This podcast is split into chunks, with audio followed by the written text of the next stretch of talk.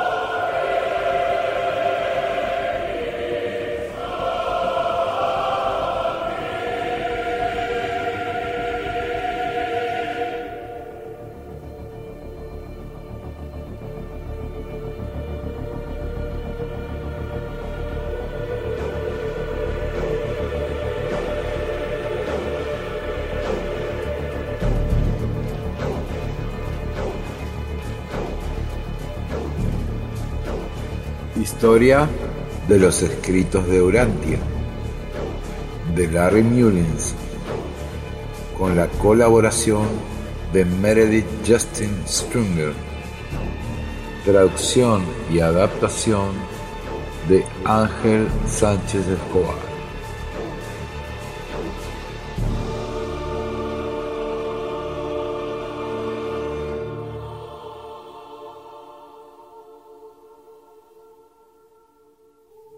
Capítulo 4. Hay un extraño caso que todavía no he podido resolver. Poco después del encuentro con el electrizante ser que hablaba a través del sujeto dormido y que aseguraba ser de otro mundo, el doctor Sadler se dispuso a dar al foro una serie de charlas sobre higiene mental. Al acercarse al atril ese domingo por la tarde, uno de los asistentes le preguntó si tenía alguna información sobre alguien con poderes paranormales que se había anunciado en el periódico y que actuaba en el centro de Chicago. Sadler dijo que no y añadió, con una o dos excepciones, todos los fenómenos paranormales que he investigado resultaron ser fraudes conscientes o inconscientes. Algunos fueron deliberados y otros fueron casos extraños en los que la persona que realizaba dichos fenómenos era víctima del engaño de su propio subconsciente. Pero, ¿cuáles son esas excepciones? preguntó otro miembro del grupo. Sería muy interesante, doctor, si nos contara más sobre esos casos que no ha podido resolver. Hay un extraño caso que todavía no he podido resolver, contestó Sadler. Estoy actualmente trabajando en él. Le pidió entonces a Lena que le acercara algunas notas que ella había tomado durante una reciente sesión con el sujeto dormido. Se debe indicar que en ese momento no existía secreto en relación al caso, a no ser el meramente profesional del anonimato. Los escritos de Urantia aún no habían comenzado a aparecer. Lena Sadler comenzó a leer estas notas al fascinado grupo. Más tarde, Sadler comentó ante la vívida reacción de la asamblea lo siguiente. El grupo ha manifestado tanto interés por el caso que nunca pude llegar a dar las charlas sobre salud mental que había planeado. Las charlas comenzaron entonces a centrarse en fenómenos paranormales. Algunas semanas más tarde, los Sadler recibirían aquellas palabras desafiantes del electrizante ser para que hicieran preguntas de mayor relevancia. Sadler entonces decidió comentar a los miembros del foro lo sucedido con aquel supuesto visitante celestial y les pidió que le ayudaran a formular las preguntas más difíciles que pudieran pensar y traerlas el domingo siguiente. Una vez puestos de acuerdo, decidieron comenzar con cuestiones sobre los orígenes del cosmos, de la deidad, de la creación y de otros temas que sobrepasaran el conocimiento de la humanidad en aquel momento. El siguiente domingo se trajeron cientos de preguntas que, durante varios días, se ordenaron y clasificaron y se descartaron las duplicadas. Así pues, en diciembre de 1924, respondiendo a aquel reto de origen celestial, en la siguiente sesión con el sujeto dormido, los Adler se prepararon para realizar un gran número de preguntas, esperando poder poner en evidencia a aquellas supuestas inteligencias superiores. Sadler estaba listo para el ataque, con 181 preguntas de bastante profundidad. La primera de estas preguntas fue, ¿existe verdaderamente Dios? Y si es así, ¿cómo es? Sin embargo, pasaron semanas hasta que ocurriera algo. Un día, a las 6 de la mañana, sonó el teléfono. Era la esposa del sujeto dormido. Por favor, vengan rápido, dijo. ¿Qué sucede? preguntó Sadler. ¿Ha entrado en estado de sueño? Está dormido, pero eso no es todo, contestó. Por favor, vengan aquí pronto. Los Sadler se vistieron como bomberos voluntarios y se apresuraron hasta la casa. Cuando llegaron, estaban sin respiración pero embargados por una gran curiosidad. La señora les condujo hasta un escritorio en el estudio, cogió un voluminoso manuscrito y se lo entregó a Sadler. ¿De dónde ha salido esto? preguntó el doctor. No lo sé, dijo la consternada señora. Mientras dormía, mi marido hizo unos extraños ruidos que me despertaron. Entonces descubrí esto en su escritorio.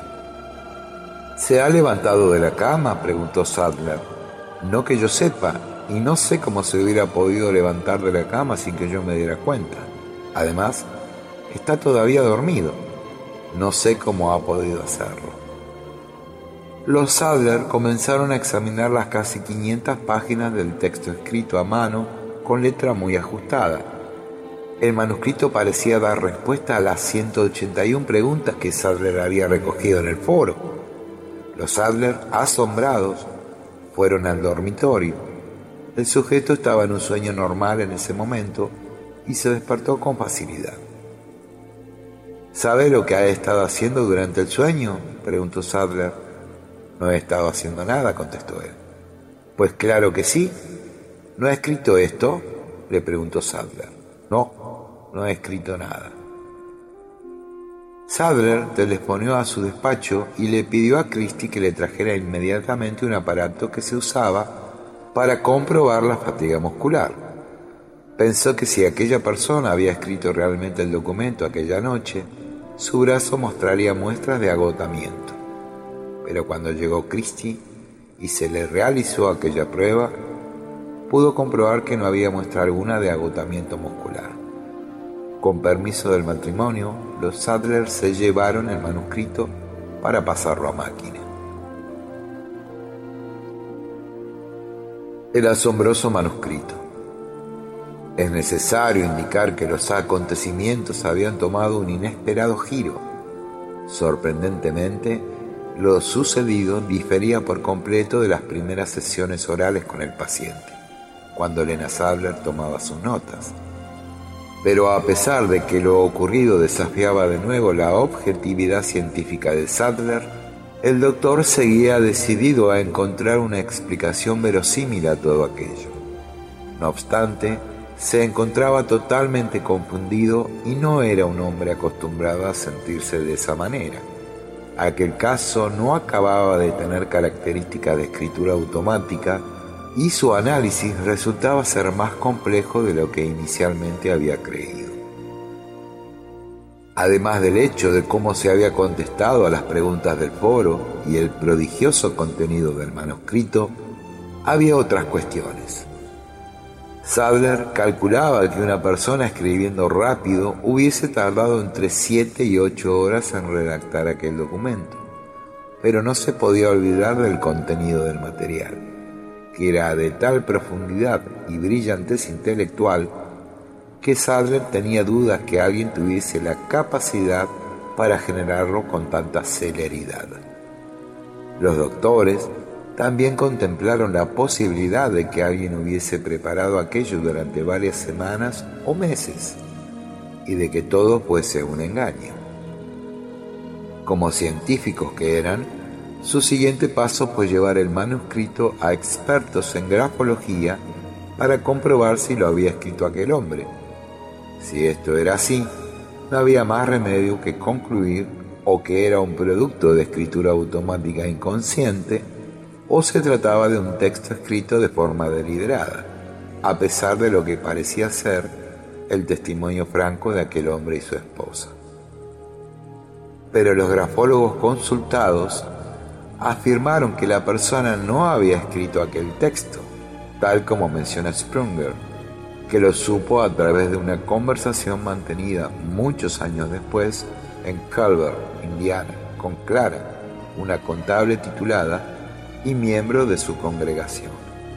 Clara, años antes, cuando trabajaba en Chicago, había ido a la consulta de los Adler para recibir tratamiento y asistió al foro invitada por ellos. Pero no solo se comprobó la escritura del hombre, sino también la de su esposa, determinándose finalmente que no se conocía quién había escrito el manuscrito. Mark Kuliek escribe en su Nacimiento de una revelación, aunque el doctor Sadler se refiere a los mensajes escritos de la persona de contacto en travesuras de la mente, los grafólogos habían determinado que la letra del texto no era del sujeto humano, ni la de nadie cercano a él. El grupo de contacto especuló con la posibilidad de que hubiera sido escrito por los seres intermedios secundarios. Podemos suponer con cierta seguridad la razón por la que el grupo de contacto había creído que un ser intermedio secundario había escrito físicamente los escritos. Sabemos que todos los intentos, observaciones e investigaciones realizadas para descubrir el método usado en la escritura de los mensajes fracasaron por completo. La cuestión de la letra del manuscrito. Sin embargo, no todos los urantianos creen que la letra original del manuscrito tiene un origen desconocido. Hay quien cree no cuestionando con ello la revelación, que fue aquel hombre quien escribió el manuscrito, a pesar del hecho de que nadie le vio jamás escribir nada. Bill Sadler se refiere a este hecho, en una mencionada grabación magnetofónica, al preguntársele si el texto estaba escrito a lápiz. Todo se escribió a lápiz, sí. Todo está escrito con la letra de esta persona, que comentó arrepentido. Si alguna vez quieren hacer uso de mi cuenta corriente, yo estoy acabado, porque el banco pagará con esa firma. Parece ilógico, con la preocupación existente respecto a su anonimato, que el ser intermedio firmara en el texto con el nombre del sujeto. También, a pesar de que este comentario apunta al hecho de que la letra del texto y la del sujeto dormido eran las mismas, hay que tener en cuenta el contexto en el que se dijo esto, ya que antes, en la misma grabación, afirma que nadie vio nunca escribir al sujeto dormido. Dice Bill, ahora bien, durante todos estos años nunca se le vio a dicha persona, a quien el libro se refiere, escribir ni un solo escrito. Y no creo que no nos pusiéramos zapatos con suelas de goma para mirar. Si los escribió, lo único que puedo decir es que fue más listo que todos nosotros. Nunca se le observó escribiéndolos. Se dice que el miembro del foro llamado Hermann Schell mencionó que ellos incluso siguieron a esta persona a su trabajo tratando de cazarlo, escribiendo el texto Incluso el polémico Harold Sherman escribió que la persona estaba dormida en la cama con su esposa al mismo tiempo que se le supone estaba escribiendo. ¿Cómo entonces escribieron los escritos? Bill Sadler expone una sorprendente teoría que analizaremos en más detalle en el próximo capítulo. Esta es mi teoría quiero que visualicéis varios puntos en el espacio. Llamaremos punto A, punto B, punto C y punto D. Creo que los escritos fueron dictados u originados en el punto A. Y creo que si hubiéramos podido estar presentes en el punto A, cuando alguno de estos escritos estaban escribiendo, no hubiésemos visto nada. En el punto A es quizás el consejero divino quien firma el escrito. Bill Sadler se pone a comentar los problemas de la traducción de la lengua de Ubersa, la capital del superuniverso de Orbontón, a la lengua de Salvington, nuestro universo local, y finalmente al inglés. Continúa entonces con su teoría de cómo los escritos se materializaron. Dice Bill, ahora bien, uno podría ver algo en el punto B, pero sería muy borroso pero sería muy borroso. Se vería a un hombre dormido, a una persona de apariencia normal, no haciendo nada. Ahora, sería emocionante poder estar en el punto C. ¿Recordáis el día de la resurrección? Los soldados vieron la piedra moverse, aparentemente sola. Bien, estaban empujando aquella piedra seres intermedios secundarios, que son seres incorpóreos que pueden manejar sustancias físicas. En el punto C, creo que se podría haber visto un fenómeno emocionante, un lápiz moviéndose sobre el papel sin ningún medio visible que lo impulsara. Allí fue donde el hecho físico de la escritura se consumó. Hay muchos estudiosos urantianos que creen que no fue el sujeto, sino algún ser intermedio secundario, quien escribió los documentos. Seguramente, los seres intermedios podían haber copiado la letra de esta persona si lo hubieran deseado, pero ¿con qué fin? Esto no solo podía haber puesto en riesgo su objetivo de preservar desconocida su identidad, sino que hubiese significado una intrusión en la mente humana, algo contrario a la filosofía de los escritos. Tal como se lee en el libro de Durantia, los seres intermedios secundarios pueden penetrar en la mente humana para tener diversos grados de contacto con esa parte de Dios llamada ajustador de pensamiento, que normalmente habita en cada persona. También se nos dice respecto a ellos que están bastante solos en su esfera de actividad en la mente humana. Además, los ajustadores convierten la información procedente de diversas fuentes celestiales en significativa para los seres humanos. Igualmente, leemos que se usó el modelador de pensamiento de la persona de contacto para la materialización de los escritos, pero en ninguna parte se dice que se usó su mente. Es posible entonces que fuese la mente de este modelador ajustador del pensamiento, no la mente humana, la que interviniese en dicha materialización, como explicaré en el próximo capítulo. Hay además otros factores, incluido uno de tipo filosófico, que me llevan a concluir que la letra del texto de los escritos de Urantia no era de la persona de contacto.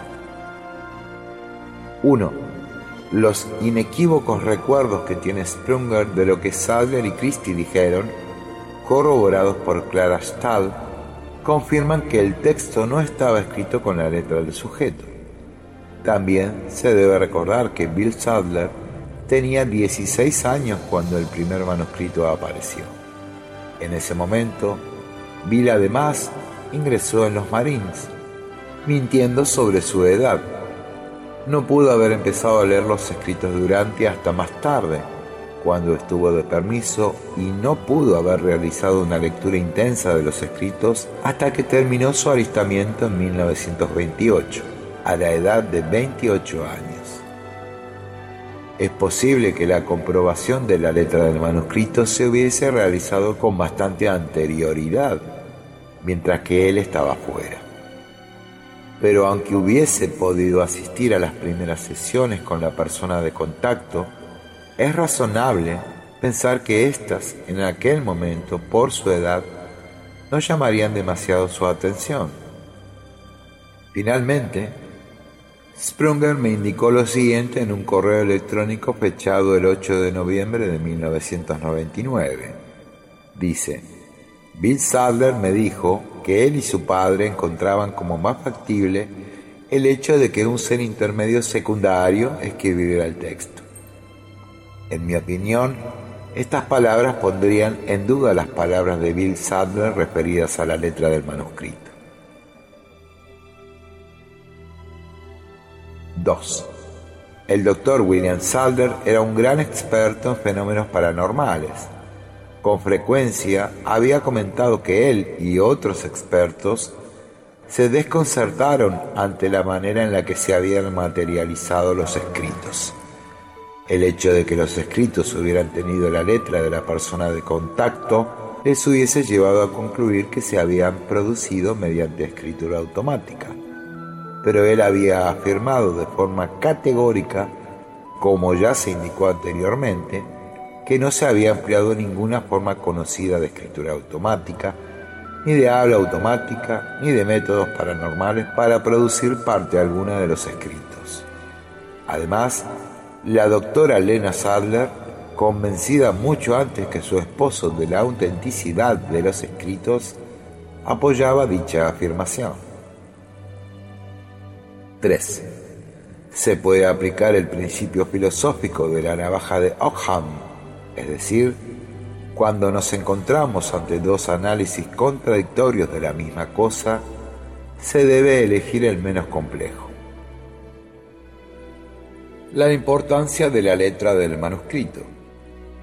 Para muchas personas no tiene sentido preocuparse por la letra del manuscrito. Sprunger no se cansa de decir que lo importante de los escritos es su mensaje, y la revelación nos formará parte de nuestra cultura hasta que haya un buen número de personas conscientes de su inigualable valor.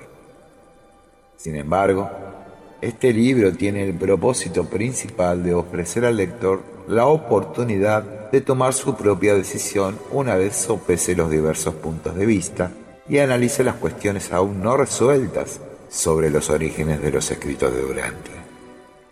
En mundos más avanzados, no necesitaríamos una nueva narración para hacerlo Ciertamente el destino espiritual de ninguna persona va a depender de su creencia o no de que los escritos se materializaran en una letra de origen desconocido. Nadie va a aceptarlos de repente basándose en la fecha exacta y en las circunstancias por las que el doctor Sadler entró en contacto con el sujeto dormido. ¿Por qué entonces hay que intentar establecer y aclarar tantos hechos y suposiciones? porque si se asume pasivamente ahora que los escritos de Durantia llevan la letra del sujeto dormido, será prácticamente imposible demostrar ante futuras generaciones que estos no son producto de escritura automática, que no es una obra comunicada. También estamos buscando con toda meticulosidad la verdad, porque hay personas que presentan solo una visión parcial de esta para controlar o desacreditar los escritos de Durantia.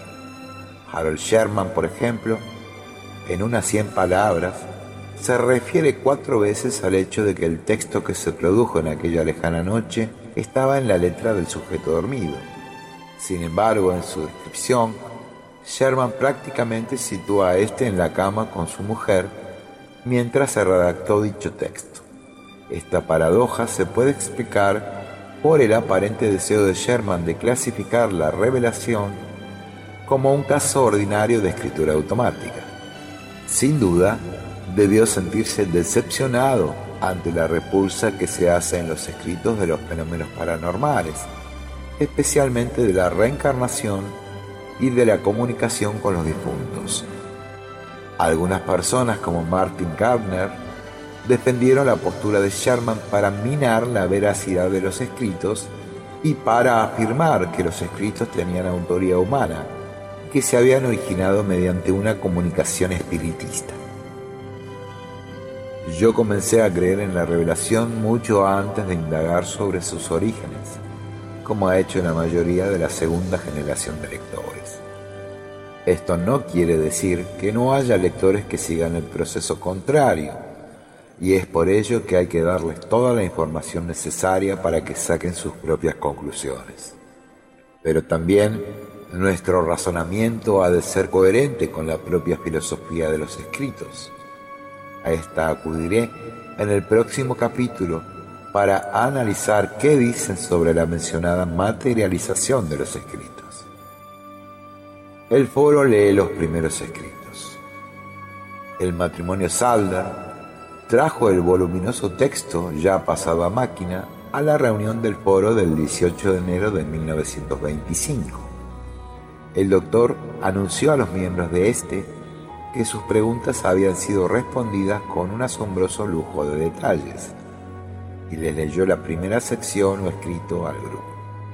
Mucho más tarde, tras la reunión, los miembros del foro dejaron el 533 de Diversity Parkway para marcharse a sus casas. Es difícil creer que fueran verdaderamente conscientes de la trascendencia de lo ocurrido aquella noche de enero en Chicago. Clyde Bedell que se convertiría en un urantiano entregado como pocos, no podía ni siquiera recordar cuándo se produjo la primera lectura de los escritos. Decía justamente que en aquel momento nadie se percató de que estaban ante una revelación de los tiempos. El proceso de lectura seguido en el foro. El foro se reunía en una sala que disponía de unas 50 sillas plegables. A veces, todas se ocupaban y los asistentes tenían que colocarse en un corredor contiguo. Allí, durante las semanas que siguieron, el doctor Sadler, o posteriormente su hijo Bill, se encargaba de leer un escrito y a partir de este, los miembros del foro formulaban sus preguntas por escrito. Estas se recogían en una bandeja o cesta que se colocaba en una mesa situada a un lado de la habitación. Entonces se clasificaban, se descartaban las duplicadas y las que tenían relevancia se preparaban en una o dos páginas. No está claro cómo se entregaban las preguntas a los reveladores. Helen Carlson, miembro del foro desde 1935, en una declaración jurada describe este proceso de preguntas y respuestas, pero nunca pudo discernir dónde se colocaban dichas preguntas. Se usó al foro de la manera que se usan a esos grupos en el estudio del mercado para analizar las reacciones de los consumidores a los productos y a las campañas publicitarias. El movimiento de personas en el foro no fue demasiado significativo, porque cada una de estas se quedaba, como he comentado, la media de dos años. Parece que los reveladores estaban interesados en conocer las reacciones humanas y su comprensión del material que se les presentaba. Al guiar y evaluar las reacciones a la lectura de los escritos, los invisibles reveladores ampliaban y revisaban el material. Mediante este proceso, se acabaría por formar un original más amplio y revisado, en mayor concordancia con dichas reacciones, comprensión y las nuevas preguntas que se formulaban. El proceso inicial seguido en el foro era bastante informal y continuó así durante ocho meses tras la lectura del primer escrito. En ese momento, Sadler informó a los miembros del foro de que se habían dado instrucciones a la comisión de contacto para que se hiciera del foro un grupo más cerrado. el foro se constituye formalmente. Con el fin de preservar todo en secreto, en septiembre de 1925 se constituyó formalmente el foro, haciéndose efectivamente más restringido, y 30 personas firmaron un juramento de confidencialidad. Puesto que la afluencia de miembros continuó siendo un problema, Solo se admitían nuevos componentes tras haber sido entrevistados por los responsables y haber firmado el mismo compromiso de confidencialidad ya realizado por los demás miembros, que decía así. Reconocemos nuestro juramento de confidencialidad por el que nos comprometemos a no comentar las revelaciones de Durantia o cualquiera de sus temas con ninguna persona, excepto con miembros activos del foro, y no tomar notas de esta materia ni de las leídas ni de las comentadas en sesiones públicas, o hacer copia o tomar notas de lo que hemos leído de manera personal. Sin embargo, solo los miembros de la comisión de contacto conocerían la identidad del sujeto dormido. Los miembros del foro no asistían a las sesiones de contacto. Además, jamás llegaban a ver los manuscritos originales que se guardaban en una caja de seguridad.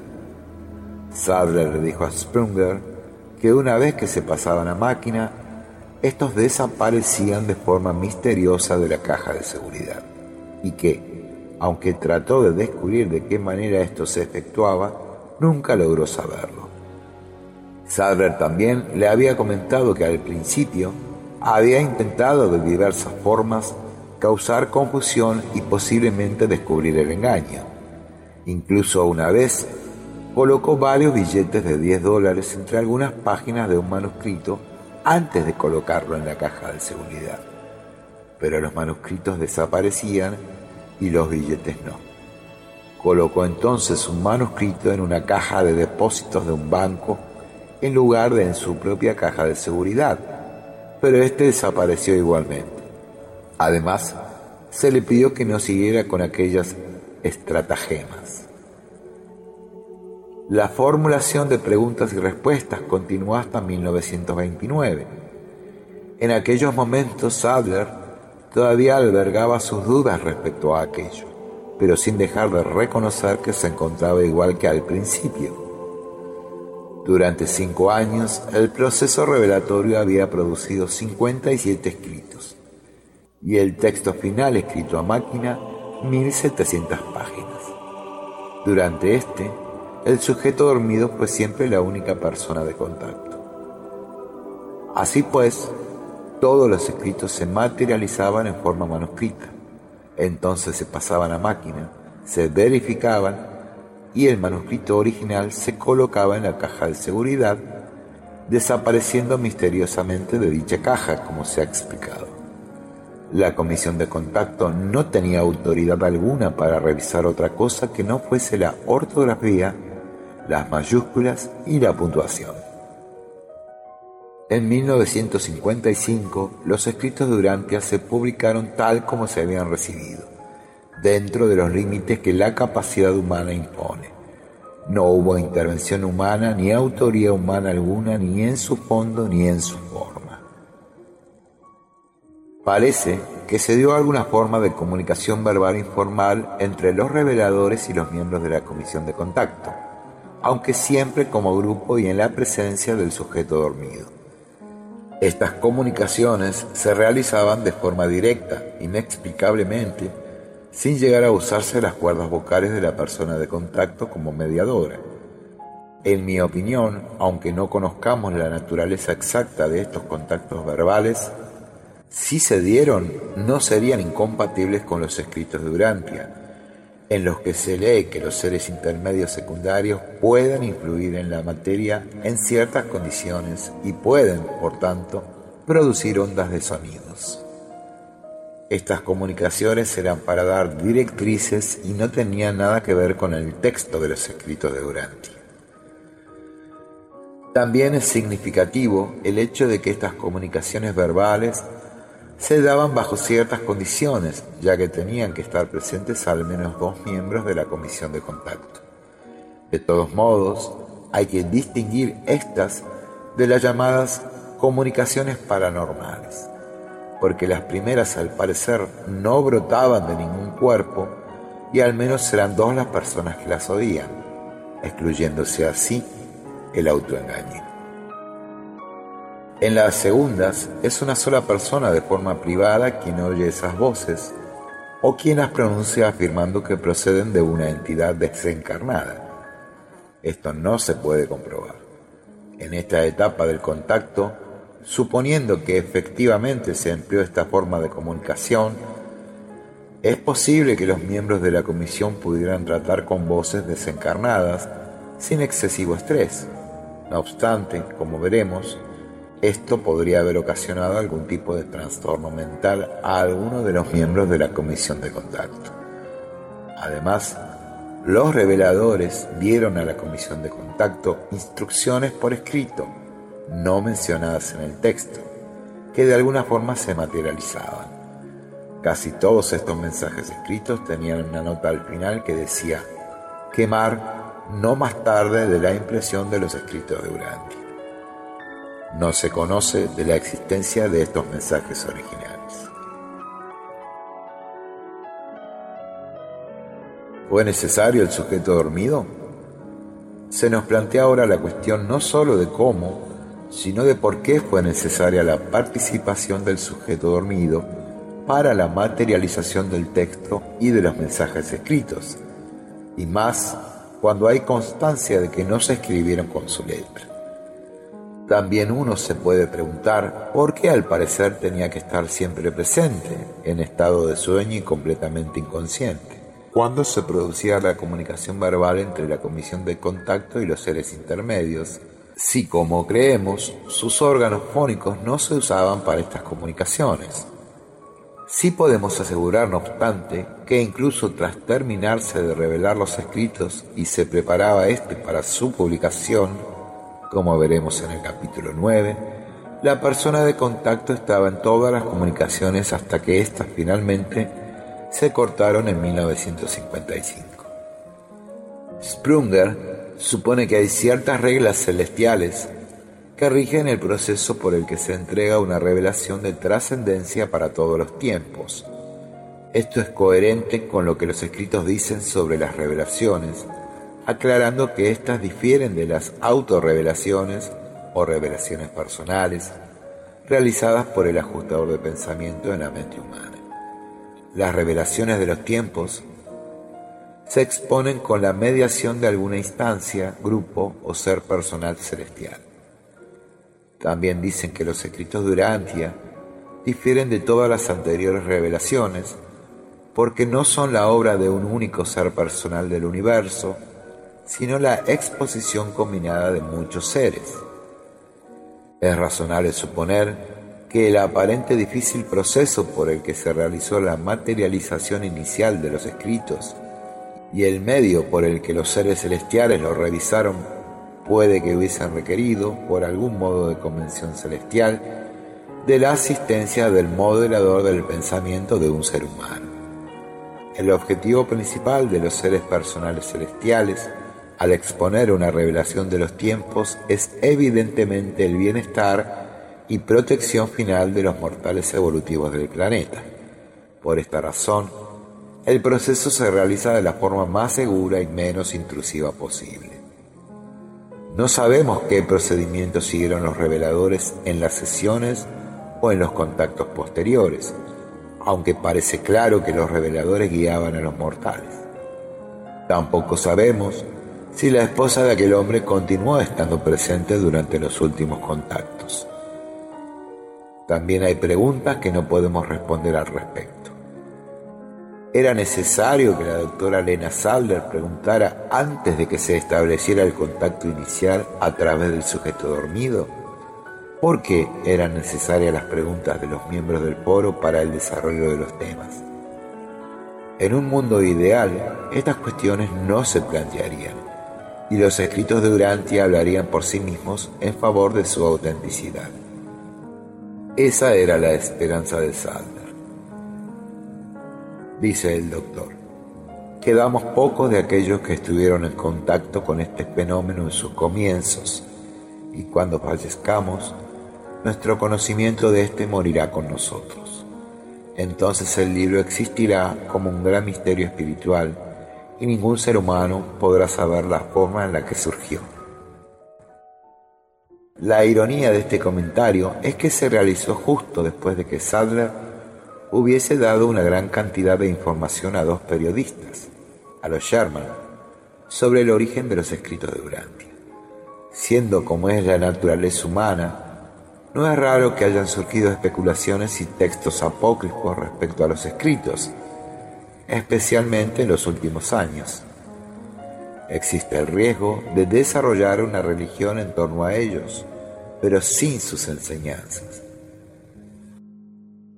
Quizás una de las más aberrantes ideas sea la afirmación de que los miembros de la comisión de contacto tenían poderes secretos y una condición espiritual especial.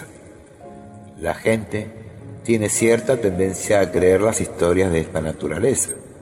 En sus publicaciones, Mark Juliek parece tener ideas contradictorias al respecto, pero en la segunda edición de Nacimiento de una Revelación hace la siguiente e importante observación. Dice Mark, quizás un factor o una perspectiva que se haya pasado por alto es el hecho de que ni Sadler ni el conjunto de toda la comisión de contacto eran proclives a vivencias místicas o extrasensoriales. Aunque vivieron y fueron testigos de ocurrencias sumamente inusuales durante medio siglo, ellos no las solicitaron. Nunca iniciaron estos contactos ni hicieron nada por incrementarlos. Además, estuvieron mucho tiempo con dudas respecto a todo aquello todo el ímpetu y control estaba en manos de seres sobrehumanos.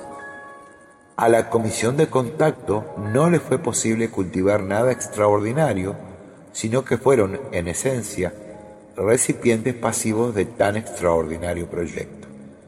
Tuvieron un papel activo, pero su actividad era humana y ordinaria, no mística, y permanecieron escépticos de todas las cosas ocultas o extraordinarias vivieron el singular desarrollo de una revelación de todos los tiempos, pero no se interesaron por muchos episodios de su propia revelación personal.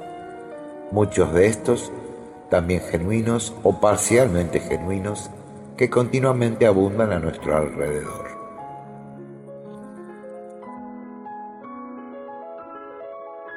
Repasemos de nuevo el libro. Durante 1929 parecía que el libro estaba a punto de finalizarse, pero entonces el foro recibió una nueva instrucción escrita a través de la comisión de contacto. Decía, con todo lo que ha aumentado vuestra comprensión al haber leído y estudiado el material, podéis ahora hacer preguntas más inteligentes. Repasemos de nuevo el libro. Así pues, entre 1929 y 1930, el grupo comenzó a releer aquel formidable texto.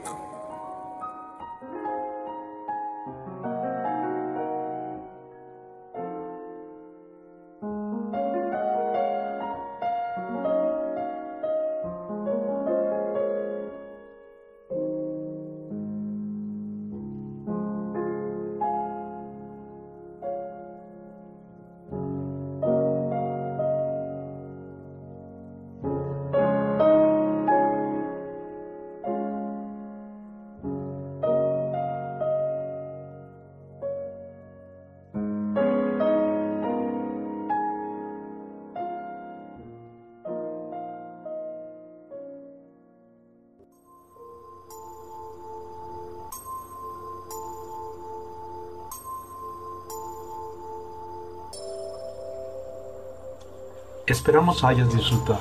Les solicitamos escribirnos y mandar sus comentarios y sugerencias a nuestras redes, todas con Casa Mec. Visiten nuestro canal en YouTube e inscríbanse. Asimismo, si gustan, pueden agregarse a nuestro grupo de WhatsApp en nuestra página en casamec.com. Les agradecemos y los esperamos en la próxima emisión.